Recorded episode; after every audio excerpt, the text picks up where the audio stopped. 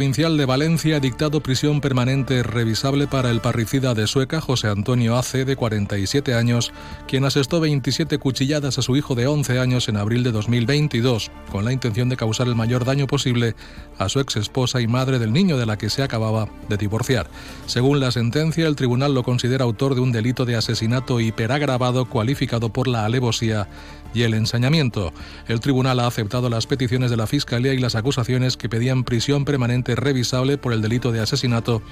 y ha desestimado la de la defensa que argumentaba que no hubo premeditación alguna ni ensañamiento y pidió que los hechos se contemplasen como un homicidio. Pues bien, ahora finalmente la Audiencia Provincial de Valencia ha dictado prisión permanente revisable para el acusado.